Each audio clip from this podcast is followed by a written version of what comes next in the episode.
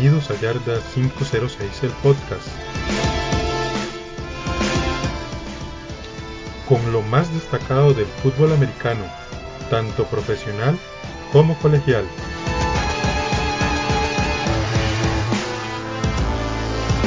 Les recuerdo que nos pueden seguir en Facebook e Instagram con el nombre de Yarda 506 TV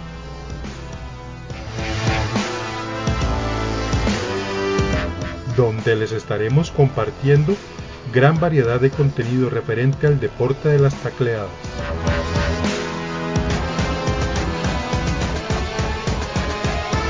Y sin más que agregar, comenzamos.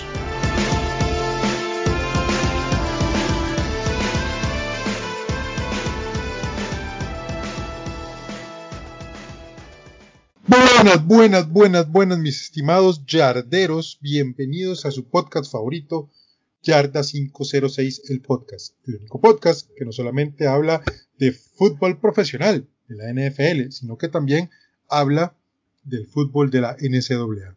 Esta semana que pasó, eh, que fue Semana Santa, nos dimos unos días de descanso, entonces no hubo podcast. Y esta semana, por razones particulares, hicimos el podcast este, un poco atrasado y vamos a salir un día después de lo que normalmente nosotros estamos acostumbrados. Va a ser el viernes, pero su dosis de podcast siempre la van a tener. Este, pero antes de continuar con todo esto, voy a presentar a mi amigo y colega en este eh, emprendimiento podcastico eh, desde Campo 5, don Albert Murillo Ávila. Don Albert, ¿cómo estás? Bueno, gato, pura vida y gracias por la presentación y un saludo a todos nuestros escuchas. Hoy tenemos un programa muy interesante, nos vamos a poner al corriente con lo que son este las las noticias, ¿verdad? Que han rodeado la NFL este últimamente, varias cosas que han ocurrido que nos han sorprendido, más que todo lo que es agencia libre y trades. Entonces, de ahí vamos a ver cómo sale el programa el día de hoy y espero que les guste mucho. Es correcto, es correcto. Bueno, los saludo yo, Walter el Gato Muriuper, su amigo y compañero de este podcast. Eh, muy agradecidos de que nos estén escuchando. Para nosotros es un gusto enorme, enorme que nos escuchen. Recordarles que nos sigan en nuestras redes sociales, Yarda506 en Facebook e Instagram y también Yarda5 eh, Twitter, arroba Yarda506 TV. Este, ahí estamos con nuestro, este, eh, con nuestras páginas, con nuestras redes sociales, donde ustedes pueden dejarnos sus pensamientos, sus eh, insultos. No, no, insultos no nos dejen. este, para todo este tipo de cosas.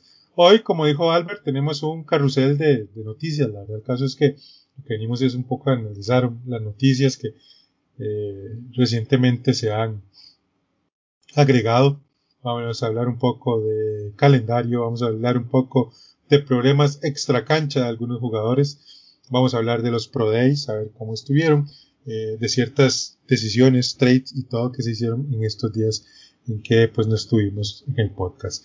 Y bueno, vamos a empezar con la noticia, don Albert. Resulta ser que los dueños eh, decidieron por unanimidad prácticamente que este la temporada creciera a 17 juegos. Es la primera vez en muchísimos años en que este, la, la NFL hace un cambio de eso. Se tenían años, de años, de años, de años, de años, de tener eh, pues los famosos 16 juegos, ¿verdad?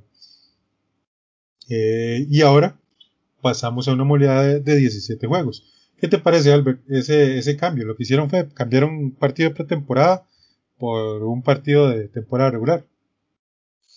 Bueno, gato, tenemos muchos puntos encontrados, ¿verdad? Hay gente que está muy contenta, inclusive jugadores, nosotros como fanáticos, de, tener un partido más.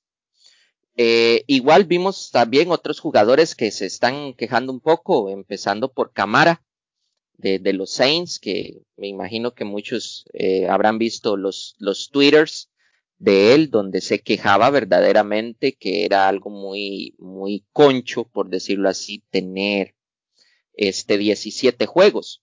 Pero igual como vos lo decís, no es que se está sumando un juego más, se está quitando un juego de pretemporada y se está poniendo un juego en temporada regular. Eh, siento yo que por el nivel de competitividad de la NFL y obviamente por todos los, el dinero que se maneja, de la gente quiere más fútbol americano, gato. Verdaderamente, y vos lo sabes muy bien, la temporada se va muy rápido, demasiadamente rápido. Entonces, este, de nosotros como aficionados, obviamente los dueños, porque un partido más implica una taquilla más, y también a los jugadores, porque ya con, con, el hecho van a tener un beneficio, porque ellos se van a llevar su tajada del pastel. Todos van a, salir, a salir ganando. Eh, yo lo que sí, sí espero o sí me gustaría, gato, y, lo vimos también que, que hay como algo eh, relacionado. Salió la noticia de los 17 juegos y también se habla de jugar más juegos en el extranjero. Se está hablando de jugar en Alemania, se está hablando de jugar en Brasil en un futuro. Se está hablando, creo que China, China o Japón, creo que estaban también dentro del, de la ecuación. Ustedes saben que la NFL hace partidos en, en, en Inglaterra y hace partidos en México. Entonces yo creo que ese, y ese juego 17 podría buscarse en eso y, y, no sé cuál dueño, pues yo tenía la idea, lo habíamos comentado anteriormente, no sé si acá en el podcast, pero también lo escuché de, de, de Varela, un dueño que decía que les gustaría llevar inclusive el fútbol americano a otros lugares de la Unión Americana donde no, dentro del mismo Estados Unidos que no hay no hay equipos profesionales. Y sacaba el ejemplo, por ejemplo, de Idaho, el estadio de los Broncos, el Bronco Stadium, el Albertson Stadium de, de Boise State es un estadio de, del tamaño, sino un poco más grande de los de la NFL. ¿Qué, qué costaría llevar un partido ahí? Hawái. Acordate que antes en Hawái solo se jugaba el, se jugaba el Pro Bowl, pero ahora tener un partido de temporada, no sé, eh, Chargers San Francisco, en el Aloha Stadium allá en Hawái. Eso es algo muy interesante que se puede presupuestar para ese juego 17, que a mí me gustaría se diera. La, la verdad es que sí, o sea, al final, a ver, creo que los que se ven un poquito perjudicados en cierto modo son los jugadores que de alguna manera esperan esos, esos juegos de pretemporada para buscarse un lugar en los rosters. Acordémonos que los, juegos de pretemporada básicamente son para que los para, para descartar y para probar ciertos jugadores, nada más. O sea, eh, los, los jugadores titulares, si acaso juegan primero y segundo cuarto, cuando mucho, cuando mucho. Y, y simple y sencillamente es para probar a, a jugadores. Entonces, eh, eso pues suma realmente eso es a las arcas del, de, de, de la NFL. Recordar que hace poquito llegaron a un acuerdo nuevo con televisoras, que es un acuerdo súper lucrativo. Entonces, para ellos es muchísimo mejor. La verdad, el caso es que, la verdad, el caso es que es importante y, y poner a más gente en el juego. Yo realmente pienso, lo único es que, a ver, eh, puede ser que haya un poco más de lesiones, habría que ver. Igualmente los jugadores se lesionan, haya o no haya mucha cantidad de juegos. O sea, recordemos que los 49ers eh, la temporada pasada quedaron fuera prácticamente en el primer mes, que fueron a jugar al Midlife Stadium contra los Giants y contra los Jets. Entonces, por ahí va el tema. Habría que ver qué tanto afecta una cosa con otra. Ahora bien, estoy de acuerdo con Albert. Los partidos internacionales serán muy interesantes para ellos. Eh, llevar el, la NFL a otras latitudes es súper importante.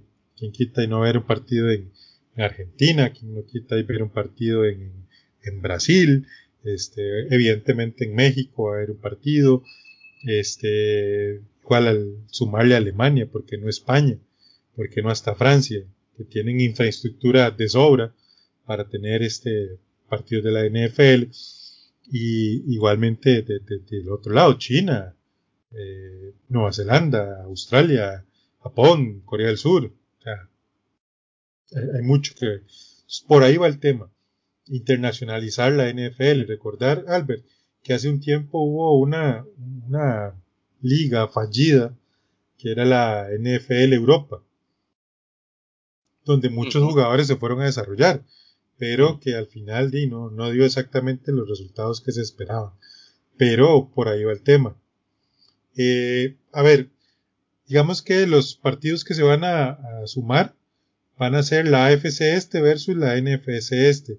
Entonces los Dallas Cowboys jugarán contra los New England Patriots, los Washington Football Team contra Buffalo Bills, los New York Giants contra los Miami Dolphins y los Philadelphia Eagles contra los Jets. Hubiera sido interesante ver a los Giants contra los Jets, pero bueno.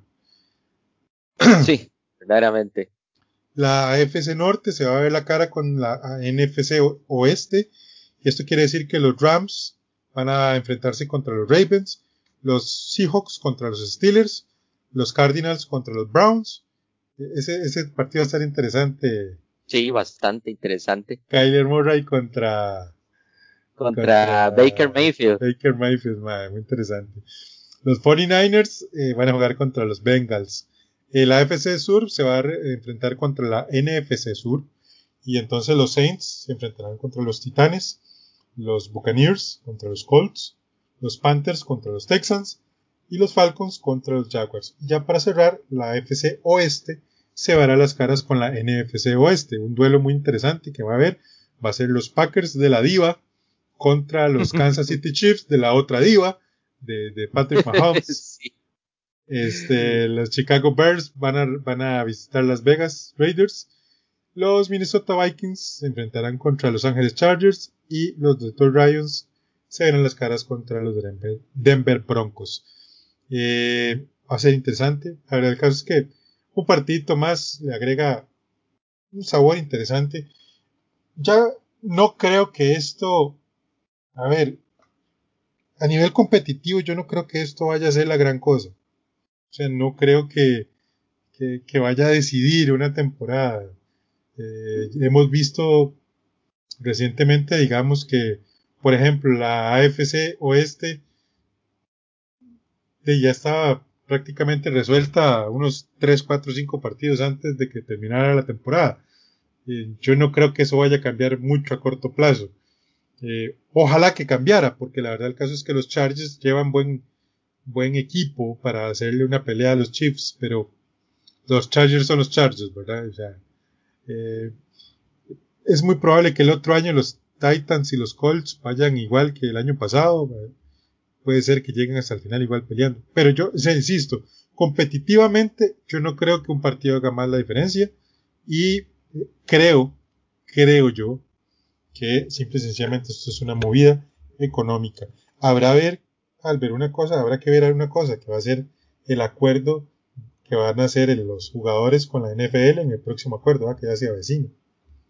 Ah, no, no, muy probable eso va a estar deslumbrado. Obviamente se va a disparar el, el, el, el salary cap, que eso al final los va a beneficiar un montón a ellos.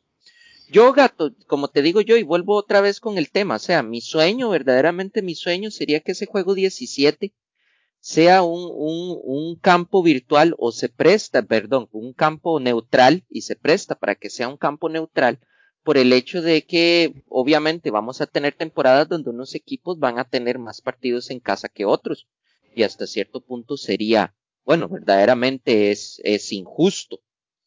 Eh, a pesar de que la NFL tiene toda su mecánica y toda su maraña para acomodar eso, yo creo que sí sería, sería bonito, verdaderamente, agarrar un, ese, ese partido 17 y hacer así como, tal vez no como, como los tazones universitarios, pero no, el, el clásico de Hawái o, o el clásico de Idaho este año va a ser eh, los Browns contra, contra los Lions, jugar, no sé, allá en el, en el estadio de Michigan o jugar en Canadá, por ejemplo. Entonces se, se presta mucho, verdaderamente yo, yo le tengo, sería bonito, verdaderamente a mí me gustaría. Y, y promocionar la NFL, inclusive tanto fuera de Estados Unidos como en ciertas partes, y vuelvo a repetir, ciertas partes donde tal vez mucha gente, hay fanáticos del, del, del fútbol americano que no tienen un equipo profesional. Alabama no tiene equipo profesional y llaman el fútbol americano. Mississippi regresar a lugares donde ya, donde hubieron equipos y ya no hay. San Diego, San Luis. Entonces siento yo que, que sería bonito, qué sé yo, que un día los Rams vayan a jugar contra los Bills en el estadio de San Luis. O, o un partido en el, en el Álamo, no sé, tal vez Texans, Texans, este, Cowboys en el Álamo.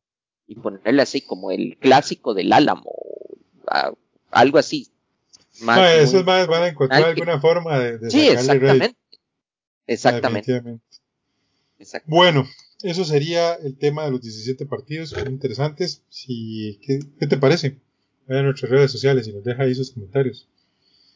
Vamos a continuar. ha habido un movimiento muy, muy interesante, la verdad. El caso es que, si me preguntan, fue un movimiento interesante. Los 49ers llegaron a un acuerdo con los Miami Dolphins. Bueno, oh, hay que ver claro en una cosa.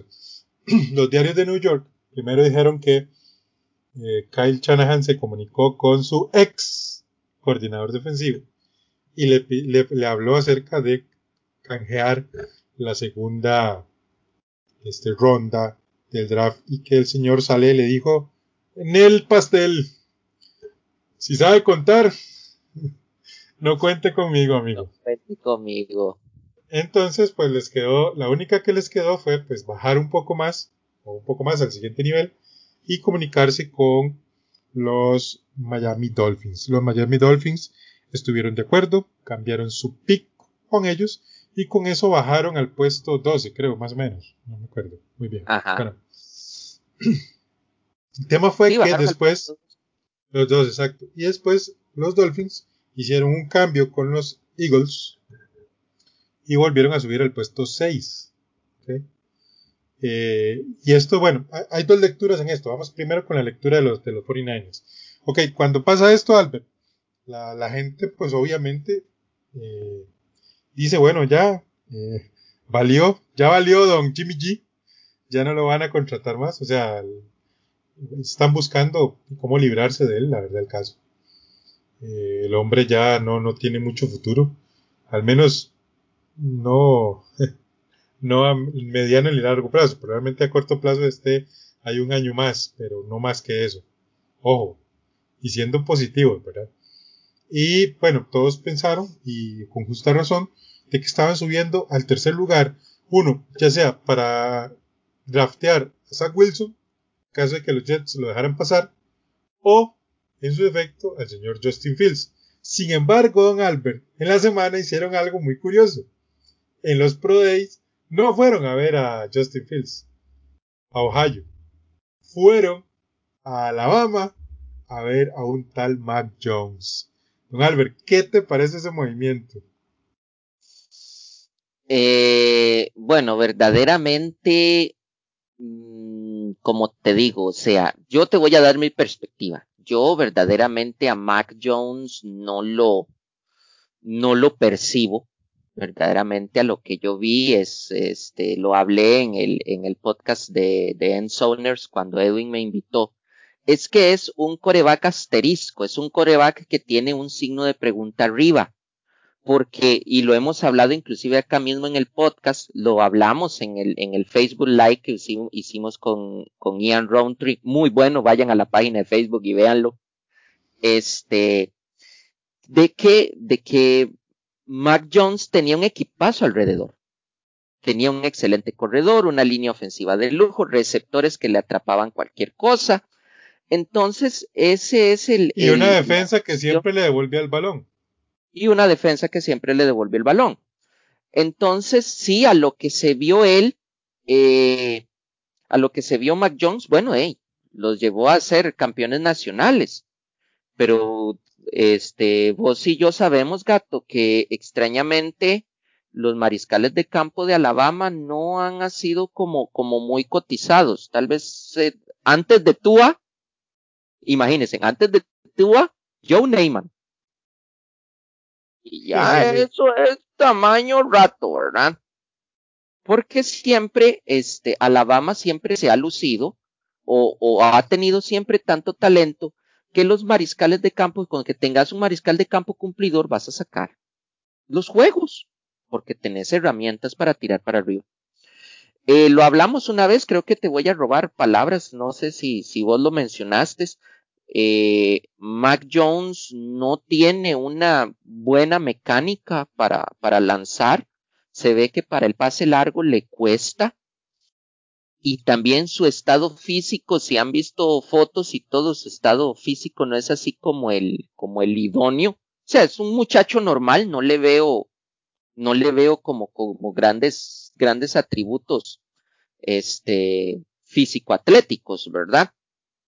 Bueno, igual Tom Brady no llegó con muchos atributos físico-atléticos y ahora tiene más anillos que muchos equipos de la NFL pero aún así yo no lo veo, no lo veo.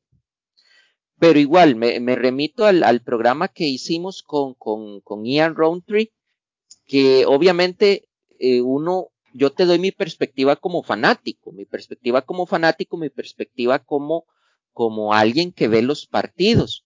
Obviamente gente como Ian tiene acceso a más información que uno no, al ser al ser scouts certificados, y, les digo algo a nuestros escuchas, este, en Estados Unidos se maneja, se maneja una base de datos gatos enorme de estudiantes desde preparatoria hasta que llegan a profesional. Datos que, es, que son alimentados por scouts, que son alimentados por coaches. O sea, los, los jugadores de, de fútbol americano, ellos son seguidos este, o están su, su ficha técnica en una base de datos desde que tienen 14, 15 años. Entonces, obviamente, esa información, uno, un, un ser este, mundano como nosotros jamás tiene acceso. Pero gente como Ian, que son, que son scouts certificados por la NFL, ellos sí tienen acceso a esa información. Entonces él decía que uno de los mariscales de campo que estaban más listos, por lo menos mentalmente, era Mac Jones. Entonces ahí está el asterisco. Y una cosa es lo que me dice un, experto, otra cosa es lo que yo veo. Entonces ya uno queda como con esa gran duda. O sea, al final, verdaderamente creo lo que veo o también le sigo el, el consejo a alguien que obviamente se empapa y que estudia y que tiene información que nosotros como fanáticos no tenemos. Hay, un tema muy curioso para mí, o sea, Ian ayer decía, eh, ayer no, bueno, no sé, el, martes. martes, decía que Justin Fields, o sea, ya él como que tiene su techo, ya él llegó, lo cual, lo cual es cierto, yo coincido totalmente con él, porque uno lo ve, o sea, este muchacho, insisto, para mí Justin Fields es un excelente atleta, este carajo puede dedicarse a correr, puede dedicarse a jugar baloncesto, puede dedicarse a jugar béisbol, y a fútbol americano, o sea, que tiene las condiciones físico-atléticas, o sea, ese carajo tiene una cuestión impresionante. El tema es que yo, desde mi perspectiva, las veces que lo he visto jugar, y ha sido varias veces en este año, más otras cosas que he visto de él, es que a él le cuesta leer las defensivas. O sea, a él le cuesta mucho leer las defensivas. Y normalmente eh, pues obviamente Ohio State, Alabama, eh, Clemson, son, son este, programas muy sólidos en todas sus líneas. Entonces, a veces esas pequeñas falencias, pequeñas, ¿verdad? Entre comillas, eh, se ven disimuladas muy bien. Yo insisto, eh, yo, lo, yo los que escuchaba de, de Ian con el tema de Mac Jones, es que es un, es un prospecto que tiene un techo un poco más alto, o sea, que hay un poco más para desarrollar. Entonces yo quedo pensando, bueno, puede ser, o sea, el tema es, pues, insisto, para mí Mac Jones, o sea, tiene su ética de trabajo y todo, ok, está bien, entonces pues, pues ahí la pregunta mía es, ¿vale un pick de primera ronda? Es ahí donde yo digo, ¿vale un pick de primera ronda? O sea, y es que, a ver, los, los 49ers están invirtiendo mucho. O sea, están invirtiendo mucho. Pero bueno, al parecer, eh, todo, todo hace indicar que el señor Mac Jones va a terminar en, San Francisco de una forma barata y que si de aquí a dos años no funciona, simple y sencillamente se deshacen de él y van por otro mariscal.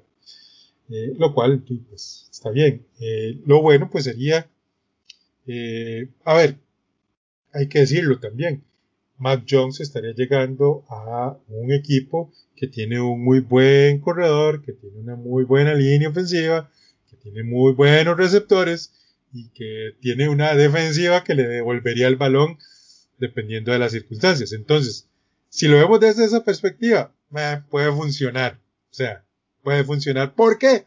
Porque así funcionó en Alabama. O sea, las cosas no estaban sobre él. Digamos que por ahí puede ir el tema. Dime. Pasa, pasaba de Alabama, pasa de Alabama a Alabama. Exactamente. Entonces, pasa de Alabama a Alabama. Sí, exactamente.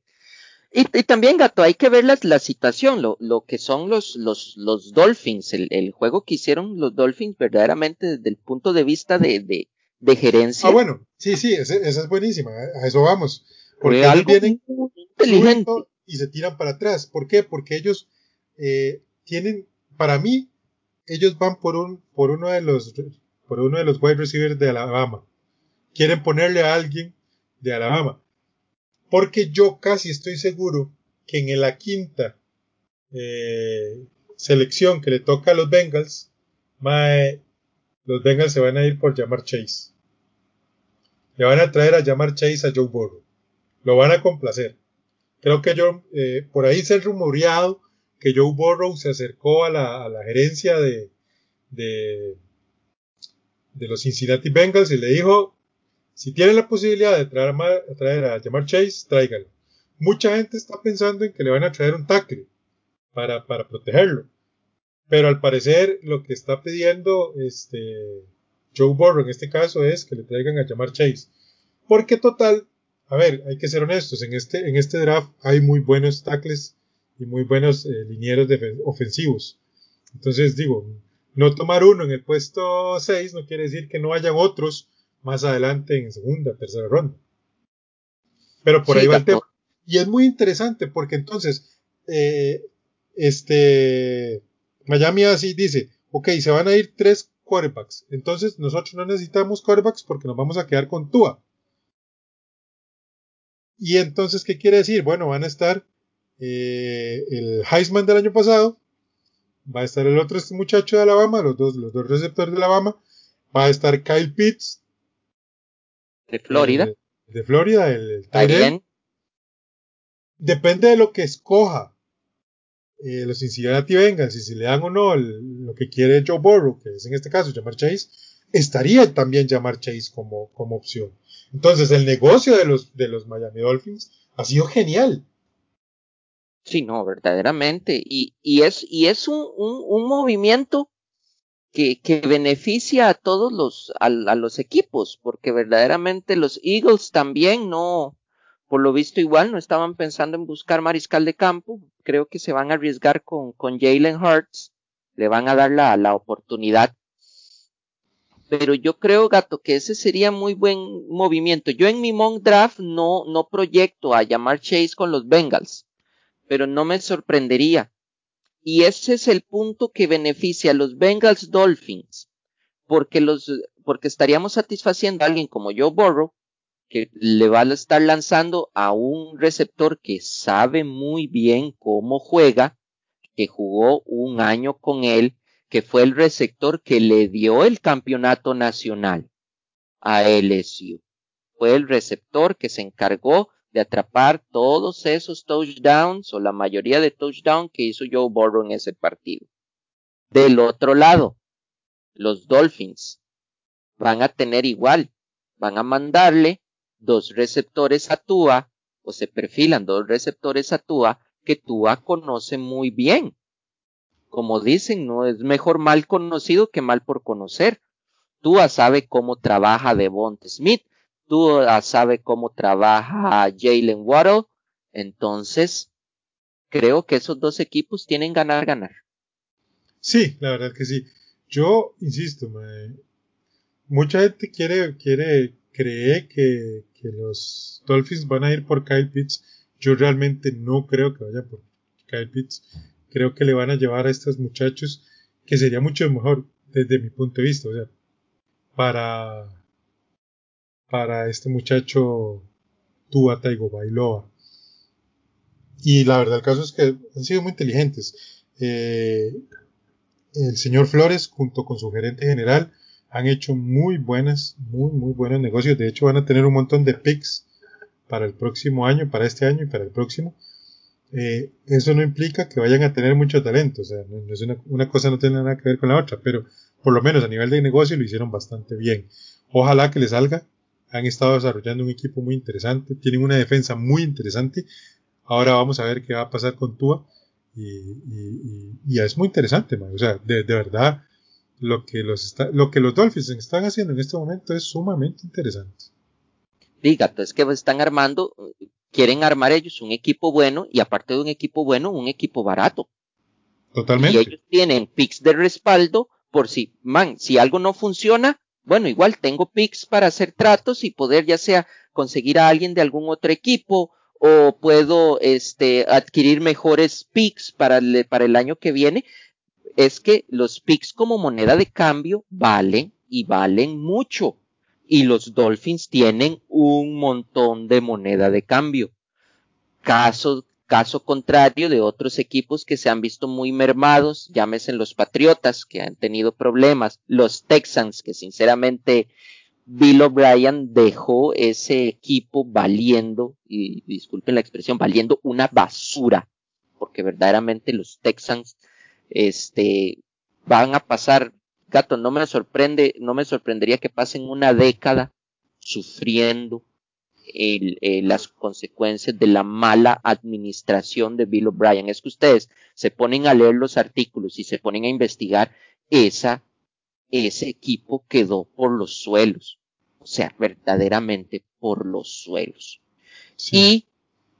Y, y otro equipo, por ejemplo, también los Steelers que no han sabido administrar sus, no han sabido administrar sus picks y los Dolphins tienen tienen picks para poder renovar su plantilla tres veces. Entonces, eso es algo que, que, que es muy de admirar lo que está haciendo Brian Flores, lo que está haciendo el gerente general en ese equipo y, y yo veo grandes cosas para, para los Dolphins, si funcionan bien. Un saludo a JP. Un saludo a JP, sí, que está ahí con la maestría, está pegado, pero bueno, ojalá que le vaya muy bien.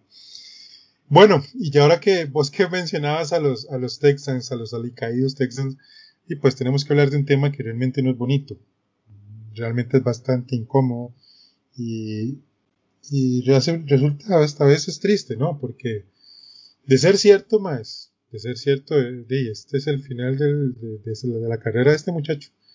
Este, tras de todos los desastres que hizo el señor Bill O'Brien con los Texans, se presenta una, una situación complicada. Ya desde hace tiempo, de Watson, que es un talento que no se puede negar, había dicho que él no quería jugar con los, este, con los Texans. Tenía una relación quebrada, que ya no era el momento, que no sé qué, no sé cuánto, pa, pa, pa, que quería irse, punto. Eh, en todo este tema, entonces estas eh, exigencias de cambio de equipo, que lo tradearan y todo el tema, aparece la figura de dos personas, principalmente, eh, gay, que llegan y le dicen públicamente que este muchacho las acosó y presentaron una denuncia. El problema es que las denuncias han ido creciendo y que ya no son dos, ahora son 22. Entonces uno dice, este muchacho, ¿cuánto, primero este muchacho, ¿a cuántas masajistas iba? Eh, y después, o sea, es complejo, porque al principio se había manejado un poco que era una jugada para, sí, para, para joderle el cambio que era una jugada desde la gerencia de los, de los Texans. Sin embargo, ya después con el tiempo, viendo que de hay tantas denuncias, de ahí empieza uno a, dudar. Empieza a dudar de qué es lo que está pasando. Este, y este tipo de, conducta inapropiada. Este, entonces es complicado, viejo, porque bueno, se sabe que Nike ya le quitó el patrocinio. O sea, ya Mike Nike se bajó del, barco de, de, Sean Watson hasta que todo esto se limpie. Y, y, no, no se ve bien, la verdad. El caso es que esto no se ve bien. Sí, no, Gato, verdaderamente esto, esto pinta feo y, yo he estado escuchando otros podcasts y he visto videos de, de otra gente hablando del tema. Y igual ellos llegaban y, y, y decían o manejan sus teorías conspiranoicas de que de ahí el equipo, como por decirlo vulgarmente, de ahí el equipo tapaba sus, sus errores y se ha visto en el deporte, se ha visto en el deporte que los equipos este, eh, ocultan bajo la alfombra las, los, los errorcillos de sus estrellas, porque de ahí son los, las estrellas de su equipo. Y de ahí hay que cuidarlos y hay que mantenerlos. De ahí, pero por el hecho de que tal vez eh, ya de Sean Watson empieza a hablar, ellos simplemente no es que, que, que van a mandar una, una, o sea, que van a montar todo este, este teatro, sino simplemente de ahí, ah, bueno, usted se quiere ir, entonces de ahí nos echamos para atrás. Yo lo veo de esa manera, si fuera culpable él. Porque también, este, como vos lo estás diciendo, si algún jugador como Deshaun Watson, que tiene eh, instalaciones supermodernas, que obviamente equipos, el, el, mismo equipo de los Texans tiene su, su, su equipo de masajistas y fisioterapeutas y todo, porque estamos hablando de que un equipo médico, de un, el staff médico de un equipo de la NFL es, es enorme y con gente para todo, porque tenía que buscar por fuera. Entonces, sí, hay, es complicado. Cosas. Hay ciertas cosas, verdaderamente, sí. Y igual, este, en Estados Unidos, así llegar y decir uno, este, poner una denuncia así porque así, si es mentira, tiene consecuencias catastróficas. Estas 22 personas no van a arriesgar su futuro en, muchas cosas, este, por, por una mentira, ¿verdad? Pues Porque sí. Si, si, si se da de que verdaderamente todo es un teatro y todo es montado y es una mentira, el gobierno federal de Estados Unidos, este, se las desquita y se las desquita bien feo.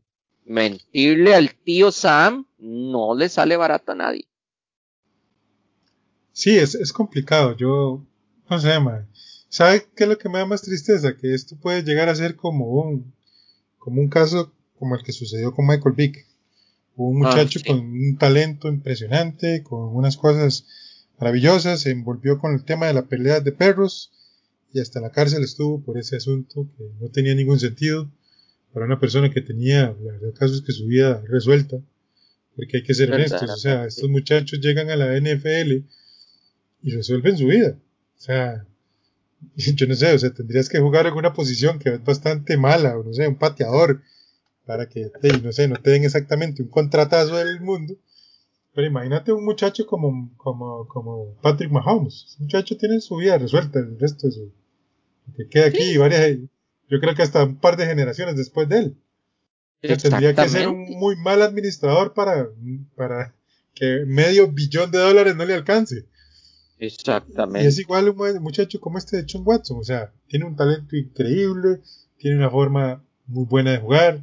La gente, lo, su equipo por lo menos lo quiere mucho, los jugadores lo querían mucho hay que ver la relación que él tenía con J.J. Watt, hay que ver la relación que él tenía con el de Andy Hopkins, eh, y sin embargo, híjole, este tema se las trae, ojalá, ojalá que, que sea una mala, mala jugada por ahí, y que sea hasta un malentendido, no sé, algo, y que este muchacho no salga perjudicado, porque si no sería una verdadera lástima, y, y se sumaría al caos que, que, que, tiene, que tiene los Texans, porque y ahora, digamos que pensáramos en que lo pudieran tradear en algún momento, al menos iban a recibir eh, caudal de, de, primera, segunda, tercera ronda de draft. Ahora con esto no pueden pensar en absolutamente nada. Mm, nada, nada, nada, nada. O sea, se quedaron al final sin el caldo y sin los frijoles. Exactamente, totalmente. Entonces dice, bueno, ojalá que salga, que sea positivo para él y que si él fue sí, y que si es responsable, pues, y pues que acepta, pues de, que asuma las consecuencias de sus actos y que, que lamentablemente eh, le, le, van a costar mucho dinero y le van a costar muchísimas cosas. Pero bueno, vamos a seguir adelante. Otro movimiento muy interesante, Albert, en estos días fue el que realizaron los Jets de parte de Canje. Yo siempre he dicho que los Jets tenían demasiados huecos y que uno no era exactamente el de, el de Mariscal, que con San Darnold pues tenían eh, por lo menos un Mariscal competente. Que el incompetente siempre fue Dan Gates, ¿verdad? Pero, mm. eh, pero al parecer el señor Saleh quiere pues hacer un reseteo total y mandó a su quarterback a los Carolina Panthers. Esto indica pues que los Carolina Panthers se cansaron de Teddy Bridgewater, que probablemente le estén enseñándole la salida pronto, o que va a ser el suplente del señor Sam Darnold. Yo considero que el señor Sam Darnold tiene mucho potencial, es una persona que estaba mal entrenado, que estaba mal dirigido, que se había este, perdido eh, igualmente en un ambiente bastante tóxico como es el ambiente de Nueva York. Yo lo he hablado con Albert y lo hemos dicho. Hay dos, bueno, tres lugares tóxicos para jugar. Son Nueva York, Filadelfia y Dallas. La diferencia es que en Nueva York y Filadelfia es como medio negativo. En, en, Dallas el tema es que todo es positivo. ¿A qué, a qué me refiero? Que, que las virtudes de sus jugadores se las elevan a 300%, este, y, sus deficiencias, pues ahí las tratan de como acomodar. En cambio, en Nueva York y en Filadelfia es contrario, o sea, son muy ácidos con sus críticas, es muy complejo jugar en esos equipos, mentalmente es muy, muy pesado.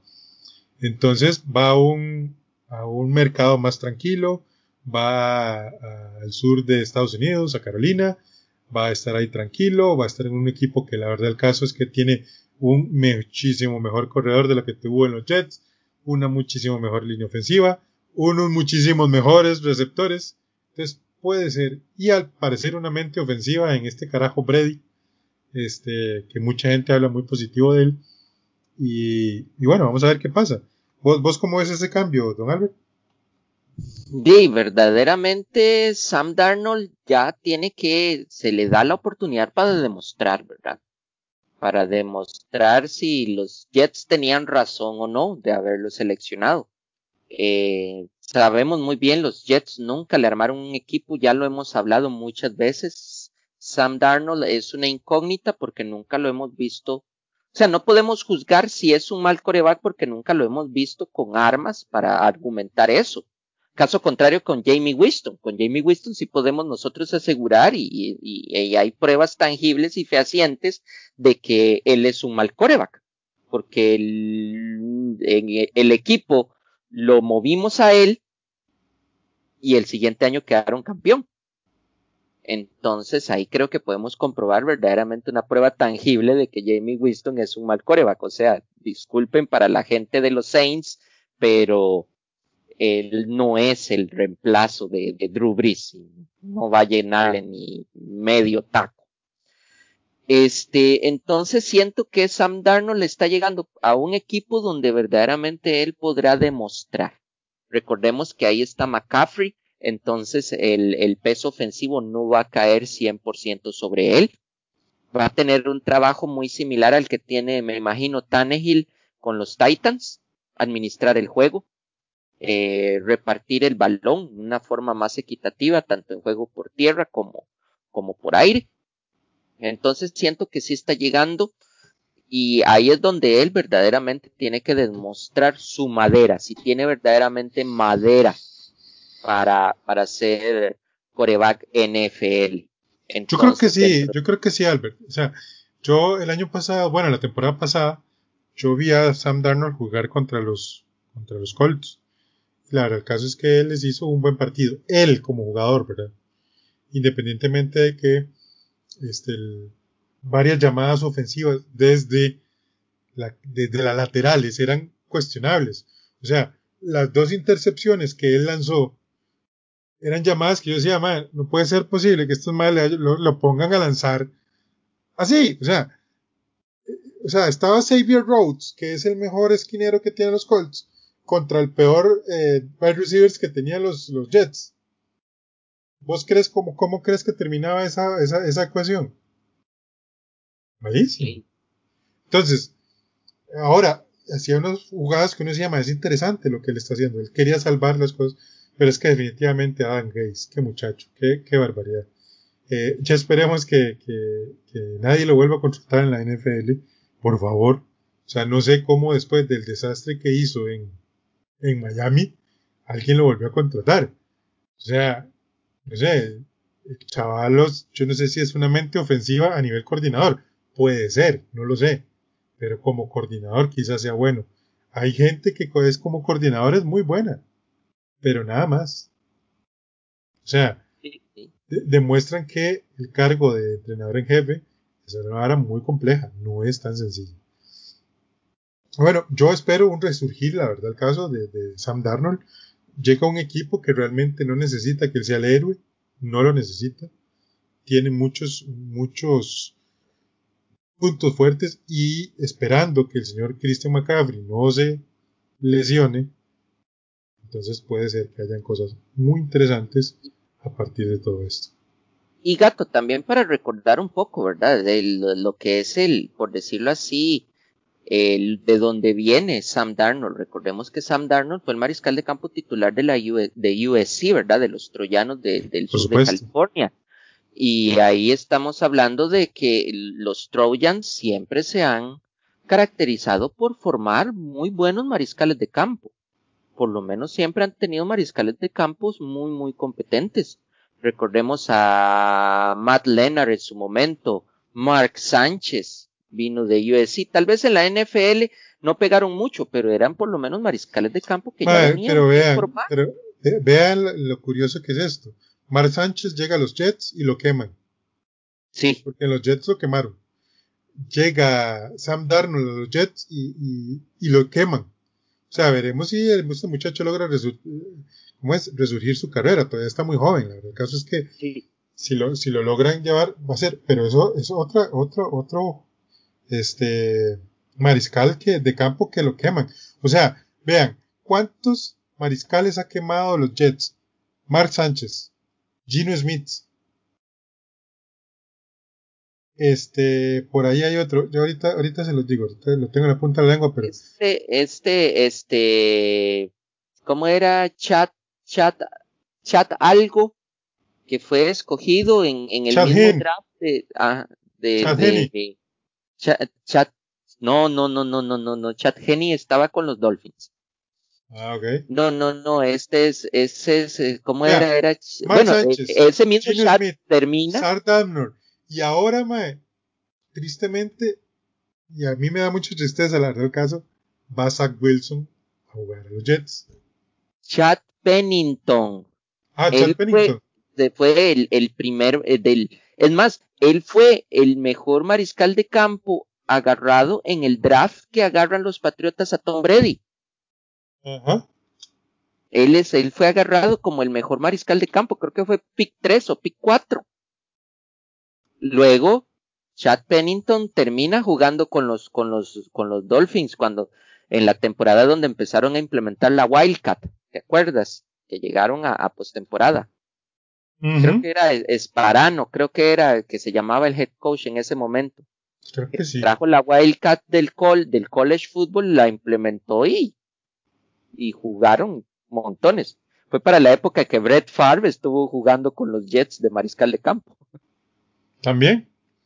o sea, es, como complicado, la verdad. El caso es que jugar con los Jets es complicado, pero bueno, en fin. Eh, le deseamos la mejor de las.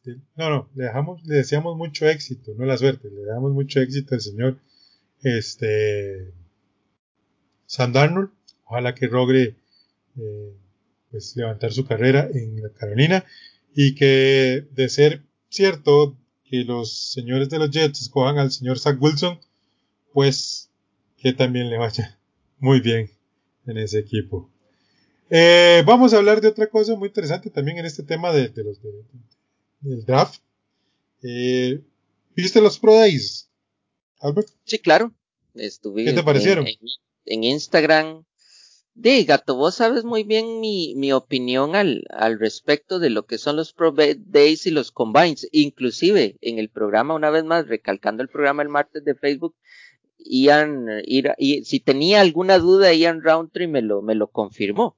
O sea, los Combine y los Pro Days son pura exhibición, que verdaderamente lo importante son las entrevistas personales, los exámenes médicos. Ajá. Eh, ojalá que no nos pase la censura, pero los Pro Day es para ver quién la tiene más grande, ¿ma? Sí, verdaderamente sí es, ¿no? Hay que hablar las cosas como son. O sea, los Pro Days es para eso. Para decir, uy, man, yo corro las, las, las, el 40 yards dash con tanto. Uy, que yo lanzo a tanto. Uy, que yo lanzo aquí y allá. Pero aún así, gato, uno sí ve, a pesar de que sea un show y a pesar de que sea como bueno, utilizaba la, la, la, metáfora de que es como un anuncio de carros. Los, los, los Combine y los Pro Days son como un anuncio de carro. O sea, vos te están mostrando el carro bonito y vos ves el carro que pasa por la ciudad o que pasa por el bosque o que pasa y es el, el eh, un carrazo. Entonces eso es lo que vemos. Pero también uno ve tal vez ciertas cositas.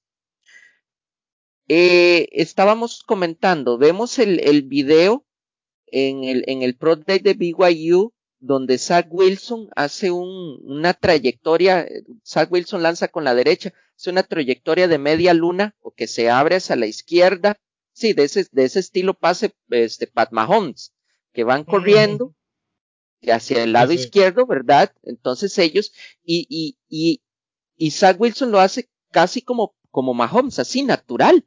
Él va corriendo, abre su, su, su trayectoria, esa media luna grande, y se ve que naturalmente él se acomoda y lanza el pase. Y lo lanza bien, con una muy buena dirección. Yo sé, no hay defensivos, no hay, como lo he dicho anteriormente, no hay defensivos, no estamos jugando un campeonato, ni estamos en la, en la pausa de los dos minutos, pero se ve que lo hace natural, que no le cuesta. Obviamente, alguien allá en Ohio State vio, lo vio y cuando le tocó el Pro Day de él, que estamos hablando de Justin Field, cuando le tocó el Pro Day de él, que casualidad, hace la, la misma jugada. Pero ahí es donde notamos, a Justin Field le costó. El mal la saca, pero uno siente el movimiento de piernas, uno lo siente que fue, ¿cómo, cómo te podría decir? Que fue forzado. no fue fluido. No le salió, no le salió tan natural como Sad Wilson. Sí, definitivamente. Yo, yo eso es lo que veo. Eh, a mí me gustó mucho. O sea, yo los, yo, yo los vi casi que a todos los Pro Days porque los estuvieron publicando en YouTube. Eh, la NFL, el canal de la NFL los, los tiró live. Eh, me gustó mucho lo que hizo Zach Wilson y todo ese tipo de cosas. El asunto es que por todas esas cosas y esos y esos esas fuerzas y que los mandó larguísimo y que Sí, viejos, eso es impresión. Eh, a mí me gustó mucho el Pro Day de Mac Jones, fue un, fue un cagón de risa. Yo no sé si vos al final vistes al tackle derecho haciendo unas payasadas detrás de, de Sal Wilson. y el mae llegó con una camiseta y tenía el 69. Entonces el mae le pregunta que por qué trae esa camiseta con el 69. y el mae no puedo decir lo que dijo el mae porque obviamente pues. Entonces el mae se muere risa, Mac Jones. O sea, se ve que tenían una muy buena química. Eso, eso sí, digamos, sí se nota mucho. O sea, la química que él tenía con sus, con sus compañeros era muy fuerte. Pero yo te voy a, yo te voy a decir algo, ¿no? Y los compañeros de Alabama hablan muy bien, los jugadores hablan muy bien de Mac Jones. O sea, tal vez por ese sentido de líder, es que tal vez pueda tener muy buena pegada en lo que es la, la NFL. Todos los, los jugadores que estuvieron con él hablaron muy bien de él. Este, pero a mí me da gracia del, del liniero ofensivo, no me acuerdo, yo, era, no sé si era Alex, Alex Letterwood o, o, o, o, Dickerson, Lance Dickerson, no recuerdo el nombre de él, pero aún así, vea la cantidad de peso que tiene y el man se viene y hizo la famosa rueda de, de carreta. Hace la rueda de carreta y yo me digo, man, lo, ese hace peso detrás, y todo, detrás de, de, de, Mac Jones, que lo, está, sí, que lo están sí, entrevistando. Y entonces el maestro se vuelve y se muere risa de ver al maestro que está payaseando, o sea. Lance Dickerson, Lance Dickerson Lance fue. Dickerson, sí. y, Pero es que a mí, me da gracia, pero aún así yo digo, mae, pero Ah, también no, que obviamente. está haciendo. Sí, un mae claro. por encima de las 200 y pico el de más de 290, casi 300 libras, haciendo una rueda de, de, de, de carreta, man. Yo no puedo hacer eso. No, no, no, no, esos muchachos son, son físicamente atletas muy bien armados. O sea, la verdad, el caso es que es así. El tema con esto, vuelvo a, vuelvo a insistir, es, es este, que los Pro Day, la verdad, el caso es que no dejan mucho. Ayer, eh, ayer, voy a seguir con eso. El martes, Ian nos decía, eh, este año no hubieron ni siquiera entrevistas como muy largas. O sea, la verdad, el caso es que yo insisto, a ver, prospectos físico-atléticos, la verdad el caso es que hay muchos. Prospectos, numéricamente hablando, que han hecho cosas interesantes durante la temporada de la NCAA, también. A ver, si uno va a ver los números de, de Trevor Lawrence, eh, que si uno va a ver los números de Zach Wilson, es más, si uno se pone un poco fino, ya, ya no ver los, los, los números de Trey Lance, o sea, tal vez no de, de este de la temporada pasada, sino del antepasado, o sea, son números muy buenos. Ahora el punto es, ¿de verdad todo eso se va a traducir a algo bueno en el draft? Después del draft, de aquí a dos, tres, cuatro años, cuando de verdad importa. Ahí es donde está el tema. Y de hecho, queremos anunciarles eh, que los próximos dos programas vamos a tener invitados pues a nuestros amigos de, de Paraguay y El Salvador, a don Edwin y a don Oscar. Vamos a tenerlos otra vez invitados para, para analizar. Ya esta vez no vamos a analizar los drafts, o, sea, este draft que viene, sino los drafts desde el 2000, desde el 2000 hasta el 2019. Porque no podemos analizar el 2020, apenas estos muchachos están jugando, pero hasta el 2019. O sea, las primeras 10 elecciones, ¿cuáles de esas elecciones eh, funcionaron bien realmente en la NFL? ¿Qué hicieron? ¿O qué, no, o qué dejaron de hacer? Y si de verdad eh, todo este furor que hay alrededor de, de Jamar Chase, a ver, yo, vos viste el, el Pro Day de Jamar Chase, ¿ma? Impresionante, se me no, no, no, no, no, no, no, no lo vi, no lo vi completo. Ah, sí, ah, bueno, sí, no, no, no, sí, ya me acordé, sí, claro, o sea, un portento. Claro. O sea, físicamente, atléticamente, son buenísimos.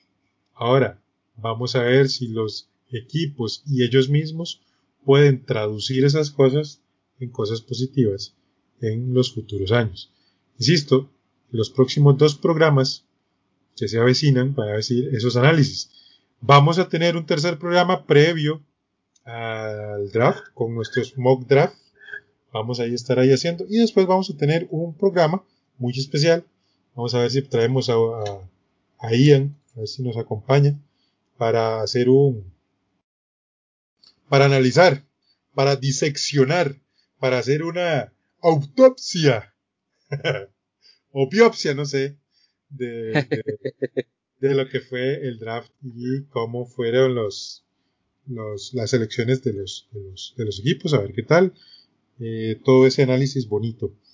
Y bueno, o sea, si no, si no han visto de verdad los Pro Days en la página de YouTube de la NFL, pueden ir a darse una vuelta y, y se encontrarán cosas interesantes. La verdad, el caso es que, que a nivel, insisto, físico-atlético, se ve muy, muy, muy bien este acento. Y bueno, básicamente esto sería eh, el, el, programa de, este. ¿Nos queda algo en el tintero no? ¿Verdad? Estamos cubriéndolo todo. No, bueno, tengo algo igual, me voy a salir un poco del, del, del, ¿cómo se llama? Me voy a salir un poco del, del guion. Este, como ustedes sabrán, en Semana Santa y terminando durante Semana Santa y terminando la Semana Santa, en, en el programa antes de Semana Santa hablamos un poco acerca del March Madness de la NCAA. Este, les di marcadores de algunos equipos en lo que fueron las primeras dos rondas. Voy a aprovechar este espacio para hablar de cómo fue el Final Four y obviamente quién fue el campeón nacional. Tenemos lo que en el, en el Final Four llegaron eh, Houston eh, a jugar contra Baylor y en la otra llave que quedaba este UCLA que verdaderamente UCLA le aplaudo la temporada que hizo baloncesto llegaron en el puesto 68, 65, perdón. Y llegaron hasta prácticamente jugar el Final Four, no se esperaba mucho de ellos y ahí llegaban contra el número uno de la nación Gonzaga. Que al este final los tuvo que matar en un tiempo extra con un eh, tiro en el... Jalen Sox, Jalen Sox, faltando punto, ¿qué era? el, sobrino de Terrell Sox, dicho sea Ajá, el sobrino de Terrell Sox. Entonces, fue como segundo, segundo cuatro. Que el man lanza esa Ave María y, y, y en Y lo logra.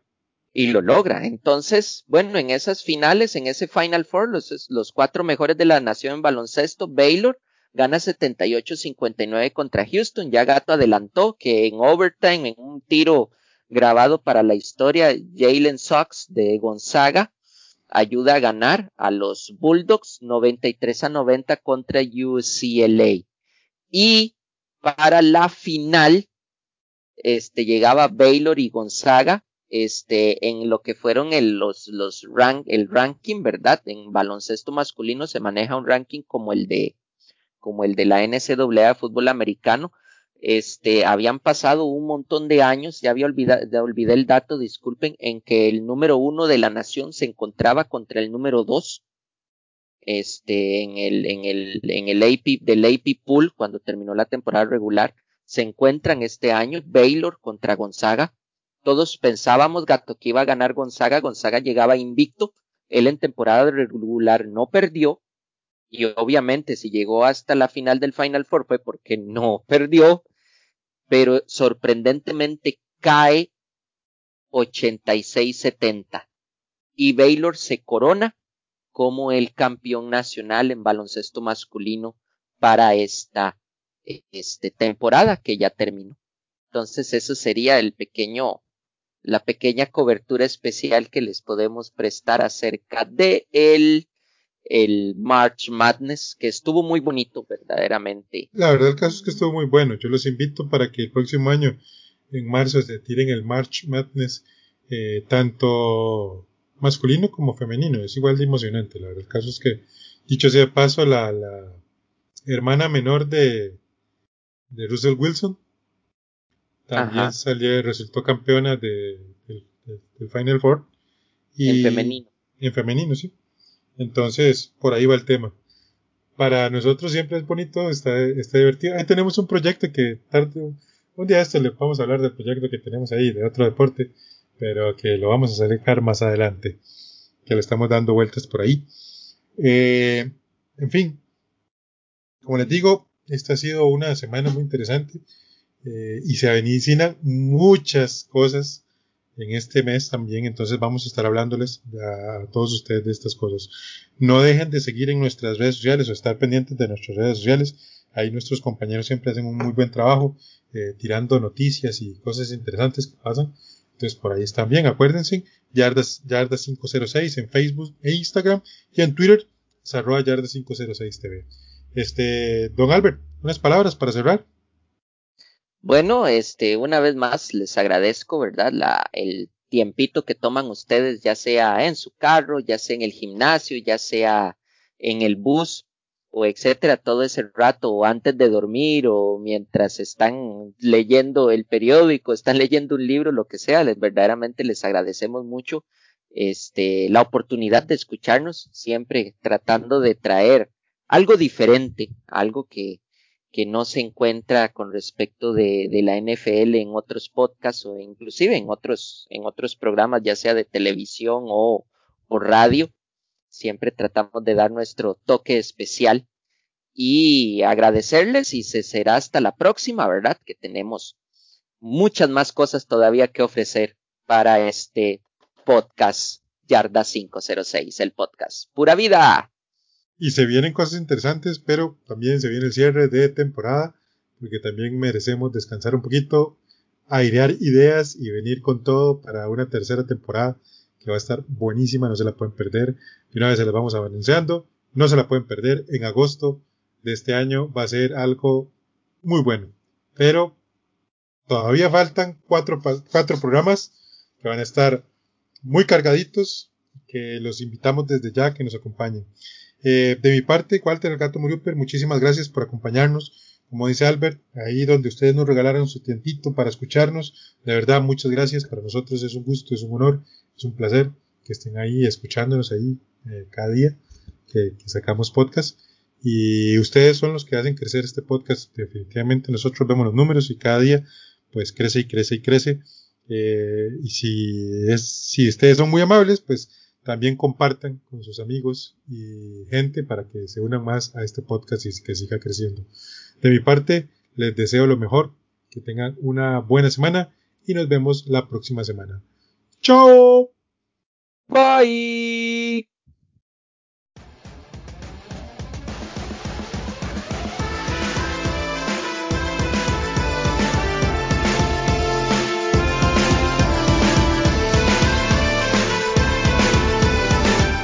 Muchas gracias por escuchar.